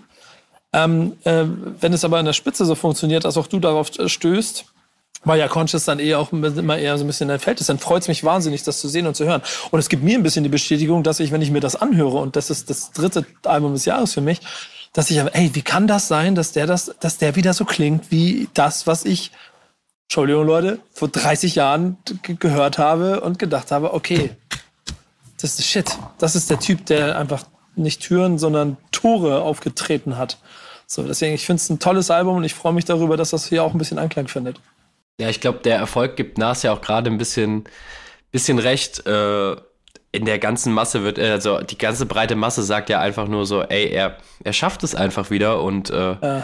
ich freue mich ja auch, wenn, wenn Legenden in Würde altern, gerade jemand wie Nas und ich muss sagen, ich, ich habe, glaube ich, King's Disease 1, 2, 3 noch nicht wahrscheinlich öfters gehört als Ilmatic in meinem Leben, was vielleicht auch viel darüber aussagt, aber ähm, nee, äh, freut mich auf jeden Fall nicht den Untergang der alten Legenden zu sehen, weil das wäre ja auch wieder nur peinlich. Und auf der einen Seite ist es immer wieder witzig, wenn man irgendwie so alte Legenden sieht, die es dann nochmal versuchen und man realisiert, okay, das, das war's nicht mehr und hört am besten auf, aber sie machen immer weiter. Aber bei Nas, er macht ja alles richtig. Also von mir aus kann daraus auch Kings Disease 10 werden, was jedes Jahr rauskommt. Und ich höre beim zehnten Mal immer noch so gerne zu wie beim ersten Mal. Ja, warten wir mal ab, was ja, da noch so kommt. Spannend. Ähm, ich würde tatsächlich jetzt noch mein letztes Top 3 Album hier nochmal in die Runde werfen, ist gerade erst vor ein paar Tagen rausgekommen und ist, äh, also es geht um Little Sims, äh, No Thank You. Und das ist tatsächlich ein Album, auf das ich nicht gewartet habe. Ähm, ich habe sie nicht so richtig auf dem Schirm gehabt, also äh, vom Namen klar, aber von meinem Hörverhalten einfach nicht. Und dieses Album ist so für mich relativ überraschend um die Ecke gekommen. Ich habe da einfach mal reingehört, weil ich weiß gar nicht warum. Ich habe es einfach mal angemacht. Ähm, und es hat mich einfach direkt total abgeholt. Also ich mag so diesen, das, das Klangbild an sich, das ist sehr vielseitig, ihre Lyrics sind sehr vielseitig, ähm, die Themen, die sie anspricht, das hat richtig Substanz alles, kommt aber trotzdem über weite Strecken mit so einer, mit so einer Leichtigkeit irgendwie daher. Ähm, also wirklich ein Album, was mich, was mich äußerst positiv überrascht hat was ich äh, jedem jetzt, so jetzt Richtung Jahresende nochmal ans Herz legen würde. Carla, Carla nickt. Ja, ja, nee, total. Und äh, was ich bei Little Sims halt einfach ähm, cool finde oder was ich vielleicht auch an der UK-Rap-Szene cooler finde als an der Deutsch-Rap-Szene, ohne dass ich mir jetzt, äh, ohne dass ich mich jetzt unbeliebt machen möchte. Ich habe das Gefühl, es gibt da nicht so sehr diese Diskussion, Rap und Female Rap und was auch immer, sondern Little Sims ist nicht die krasseste Female Rapperin in UK, sondern sie ist einfach eine der krassesten Rapper in UK. Punkt so. Und da gibt's da gar keine Diskussion drüber. Und da gibt's dann auch nicht unbedingt getrennte Kategorien, sondern sie ist dann halt ganz normal mitnominiert. Und das ist natürlich, klar ist dann halt eine so, Ne, gibt schon noch ein paar mehr, aber sie ist halt so die, an die man zuerst denkt. Aber das finde ich halt insgesamt einfach von, vom Narrativ her schöner. So. Und das funktioniert da einfach besser. Punkt. Ja. So ist ja. es. Punkt. Und bevor ich, ja, ich muss noch mein, mein, mein, mein, mein drittes Top 3 nennen. Ich würde ganz kurz vorher noch äh, eine, eine Art News reinschieben, nochmal um Central Seas, ähm, äh, ja, sehr erfolgreiches Jahr quasi abzuschließen. Der hat nämlich ähm, noch die eine Kampagne für Jacquemus gemacht. Und genau, einfach Rap und High Fashion. Es ergibt einfach so viel Sinn und ich verstehe nicht, wieso das hier in diesem Land immer noch nicht angekommen ist oder gerade auch erst so in UK und US mehr ankommt, aber immerhin werden da die RapperInnen auf den roten Teppichen oder bei anderen Shows, bei Festivals von High Fashion Brands ausgestattet und werden eben als die perfekten Werbeplakate, die sie halt auch sind, eingesetzt und ich verstehe einfach nicht, wieso man hier immer noch dieses krasse Stigma hat, so äh, Rap ist schmuddelig und wir machen High Fashion und wir machen keine Kollabos und das ist einfach bescheuert. Und deswegen fand ich das äh, eine sehr gute Kampagne und gerade für Central C, um diese ja, äh, diesen heiligen, heilige Kuh-Status nochmal zu zementieren. Ja, nochmal einen schönen Jahresabschluss für ihn. Und genau, meine dritte Top 3, auch eine große Überraschung für mich, äh, war das Debüt-Mixtape von Meeks. Respect the Come Up. Meeks ist ein Rapper aus Manchester und da muss man auch sagen, ich habe jetzt, glaube ich, auch fast nur über Rapper aus London geredet, außer Adi aus Brighton und H ebenfalls aus Manchester. Und ich vergesse das auch total, dass das für UK-Rapper außerhalb von London immer noch relativ schwierig ist, in diese Szene einzusteigen. Und dass es eben noch was Besonderes ist, wenn man dann mal einen hat, der aus Manchester kommt. Und da hat irgendwie, ja, Bugsy Malone hat die Tür aufgemacht, Age hat sie noch ein bisschen weiter aufgemacht und jetzt kommt eben Meeks. Ähm, den kennt man vielleicht schon von einem Track mit Dave, äh, In the Fire. Die haben den auch zusammen äh, bei den Brit Awards dieses Jahr performt, noch mit äh, Getz und Gigs und Fredo, Fredo. Ähm, genau, und daher kennt man ihn und der hat einfach, also es hat mich sofort gepackt, dieses Album. Also seine Stimme ist einfach so sehr heavy, man ist sofort dabei. Es hat so generell so ein bisschen einen düsteren Vibe, aber es ist wirklich cool gemacht. Und dann mit diesem Manchester Accent hast du ja nochmal so ganz andere Möglichkeiten, Reimstrukturen aufzubauen, weil durch diese unterschiedliche Aussprache sich andere Wörter einfach auf einmal reimen, was die Londoner Rapper dann halt nicht so machen können. Und das beeinflusst dann den Flow nochmal. Also es ist wirklich sehr spannend, irgendwie sehr, sehr besonders und das eben als erstes großes Projekt auch wirklich Hut ab. Hm. Ich finde, es ist äh, immer sehr informativ mit euch beiden und ich merke, wie viele Sachen ich mir hier noch anhören muss. Und ich würde, ich, glaub, ich weiß nicht, ob ich letztes Jahr die gleichen Impuls hatte, aber ich möchte gerne um, auf jeden Fall das alles noch irgendwie nachholen und äh, fürs nächste Jahr auch besser vorbereitet sein auf das, was da kommt. Denn ich bin sehr dankbar dafür, dass ihr beiden immer äh, uns so viel Input gebt und äh, den, das Auge auf diese Szenen habt und auch wir im Kosmos hier bei Backspin damit dann immer auch zum Jahresende noch einmal einen kleinen Überblick geben können ähm, über das, was so passiert ist, was ihr mögt und was wir damit aus Sicht von Backspin ruhigen Gewissens weitergeben wollen. Und ich würde sagen, wir müssen auf jeden Fall nochmal die Top 3 sammeln zum Mitschreiben. Ich fange mal Videocall technisch unten an, Leon. Deine Top 3 Alben? Muss ich sie ordnen? Nee. okay, wir, zum Glück. Ja, doch, ja, wir ordnen sie. Nein, Ach, nein. mach. Äh, mach. Äh, dann Dance the Curry, Melt My Eyes, See Your Future, JRD, The Forever Story und Kendrick Lamar, Mr. Morale and the Big Steppers. Ohne Reihenfolge. Carla. Carla. Äh, Digger D, Naughty by Nature, Yeshi, Universal Credit und Meeks, Respect the Come Up. Yannick. Bei mir ist es wie Leon, Kendrick Lamar, dann Brockhampton mit TM und auf Nummer 3 Little Sims mit No Thank You. Und du, Nico? Da muss ich jetzt liefern, ne? Ja, ja. Ich, ich, muss, muss, muss liefern, ne? Es, es, ist, es, es, es fällt mir dann doch irgendwie schwer, weil ich äh, zu viele Alben irgendwie nicht komplett gehört habe und damit auch immer so ein bisschen in die Bedrängnis komme, dass ich vielleicht nicht sagen kann, ob es da draußen etwas Besseres gegeben hat. Und außerdem falle ich so ein bisschen hier äh, auf den Tisch, dass ich von Carla so ein kleines bisschen äh, hops genommen werde, wenn ich, wenn ich Stormzy-Alben gut finde. Aber das gehört im Zweifel dazu und ich lebe stolz damit. Deswegen ähm, ist es auf jeden Fall Nas mit King's Disease, dass ich auf jeden Fall in die Liste nehmen werde. Genau darum, weil es da auch so ein bisschen hingehört. denn ähm, am Ende des Tages bin ich hier der Älteste in der Runde und äh, wenn danach so ein Album macht, muss ich das mit einbringen. Stormzy und ich muss sagen, zum Beispiel das Digga-D-Ding, dass du, äh, dass du in deinen, äh, das ja auch mit aufgetaucht hast, auch in deinen, deinen Sachen mit dabei hattest, das ist schon sehr, sehr gut. So, es hat sehr Spaß gemacht. So, trotzdem bin ich dann, ich glaube, und vielleicht ist das die Melancholie des Herbstes gewesen bei Stormzy und Mel Made Me Do It äh, hängen geblieben, weil es einfach, also, das ist dann Superstar-Mucke und ich finde, der Typ hat so eine krasse Aura. So, ich glaube, dieser, dieser Non-Album-Track, ich habe vergessen, wie er heißt, dieser 14, 28 Minuten, 16 Sekunden Track, der am Anfang gekommen ist, äh, der hat mich sogar noch am meisten ähm, dann wieder in den Sog gezogen, weil danach alles so vielseitig war. Und jetzt erzähle ich so lange, sorry, aber ich habe zwischendurch da nicht ganz so viel zu gesagt. Und am Ende ist es Conway the Machine mit God Don't Make Mistakes. Und da muss ich sagen, Griselda hat, glaube ich, auch dieses Jahr nochmal vier Releases gehabt. Westside Gun, Benny the Butcher, alle haben sie noch durchreleased. Ähm, aber das ist das, was ich äh, dafür hochhalten möchte. Und jetzt habe ich viel geredet am Ende. Daraus müsst ihr trotzdem nur eine kleine äh, Grafik machen, die ihr dann äh, bei Social Media erkennen könnt. Und dann könnt ihr uns daran messen, was wir hier ausgesucht haben. Und ich sage danke in die Runde. Danke, dass ihr alle dabei wart. Äh, ich freue mich auf die nächsten Austausche darüber und euch da draußen guten Rutsch ins neue Jahr und hört fleißig mehr als Deutschrap, denn glaubt mir, es tut gut. Manchmal für Geist und Ohr. Tschüss. Stammtischmodus, jetzt wird laut diskutiert. Auf dem Stammtisch, Stammtisch, wer dabei bleibt, amtlich. Stammtisch Phase. Denn heute brechen sie noch Stammtisch verholen. Ich heule mich an meinem Stammtisch aus. Backspin. Backspin. Backspin.